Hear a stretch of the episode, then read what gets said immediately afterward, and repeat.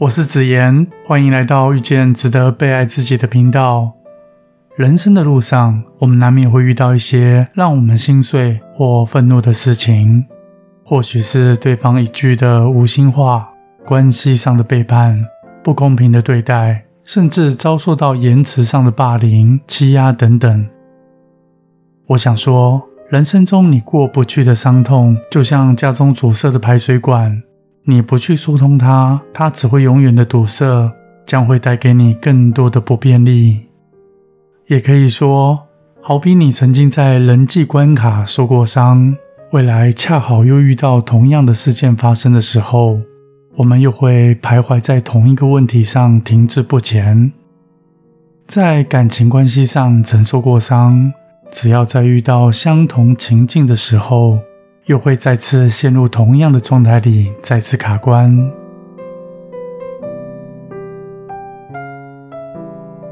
这星期有一位请医者，他说：“每个人都劝我应该要放下，但我真的做不到。那种痛苦和背叛，不时的就会想起来，就像一根针狠狠的扎在心里，无法控制自己的情绪，愤怒又悲伤。”我不知道该如何面对这些情绪，真的很想报复对方。我回应他：“我能理解你的感受，想报复对方，只是想透过报复让对方也能尝到同样的滋味。这么做或许能宣泄内心的怨气，却无法让自己真正的放下。如果要修复伤痕，首先要做到的是原谅。”还没等我把话说完，这位请医者很迅速的插话说：“对方做错事，我却要原谅他。”我说：“原谅不代表他对你错，原谅也不是容忍，更不是一种委屈，也不是去姑息对方，完全是为了你自己，不是为了他人。原谅是一种选择，也是一种力量。”当我们选择原谅对方，真正的目的是在原谅自己、宽慰自己，让我们不再被那些痛苦占据我们的心灵，不再让那些伤害影响我们现在的生活，让心灵真正的解脱，更是一种保护自己的决定。选择不再让过去的痛苦控制你的现在和未来。这时候，请医者问。但是我要怎么知道我已经原谅他了呢？我说：当你不再被那些回忆和情绪绑架，当你可以平静的回想那些事情，而不再感到痛苦，当你已经可以为自己的未来做出最好的选择，不再受过去的影响，就说明你已经原谅了。请医者又问我该如何做到原谅？我说。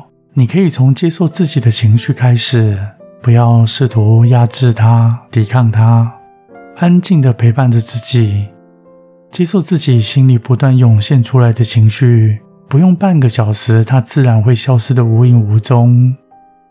除非你去打扰这段情绪，陷入胡思乱想的情境里，否则三十分钟之内，它自然会消失。经过时间反复的练习，很快的就会释怀，就知道原谅是为了你自己，不是为了任何人。当你选择原谅的时候，你也选择了爱自己和接纳自己。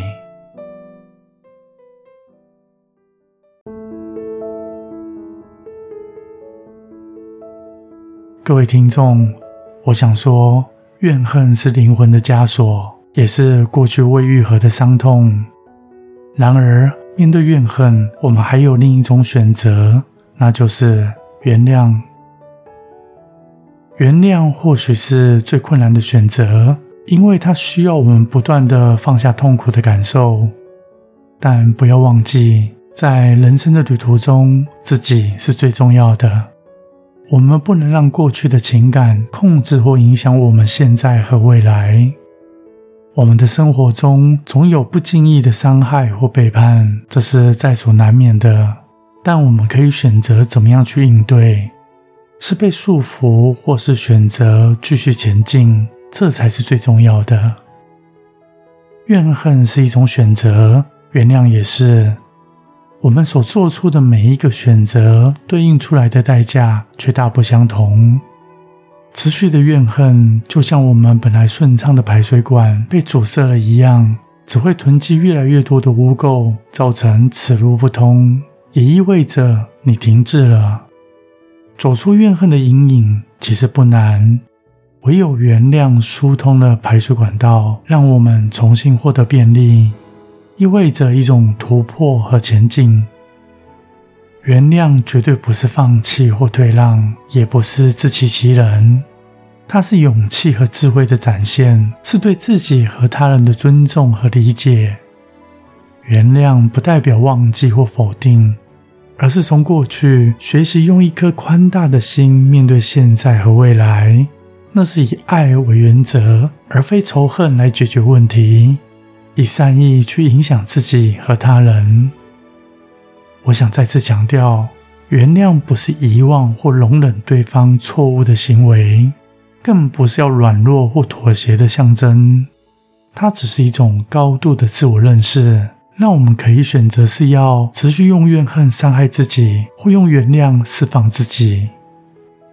最后，我想说，每个选择都为我们生命赋予了希望。当你再次感受到怨恨与压迫的时候，请深呼吸，把呼与吸尽量拉长。过一阵子之后，问问自己，是否可以选择让心灵自由的飞翔。当你选择了原谅，就是选择希望与宽广。愿你心中总有充满温暖的阳光。我是子言。很高兴是缘分牵引着你我在这里相遇。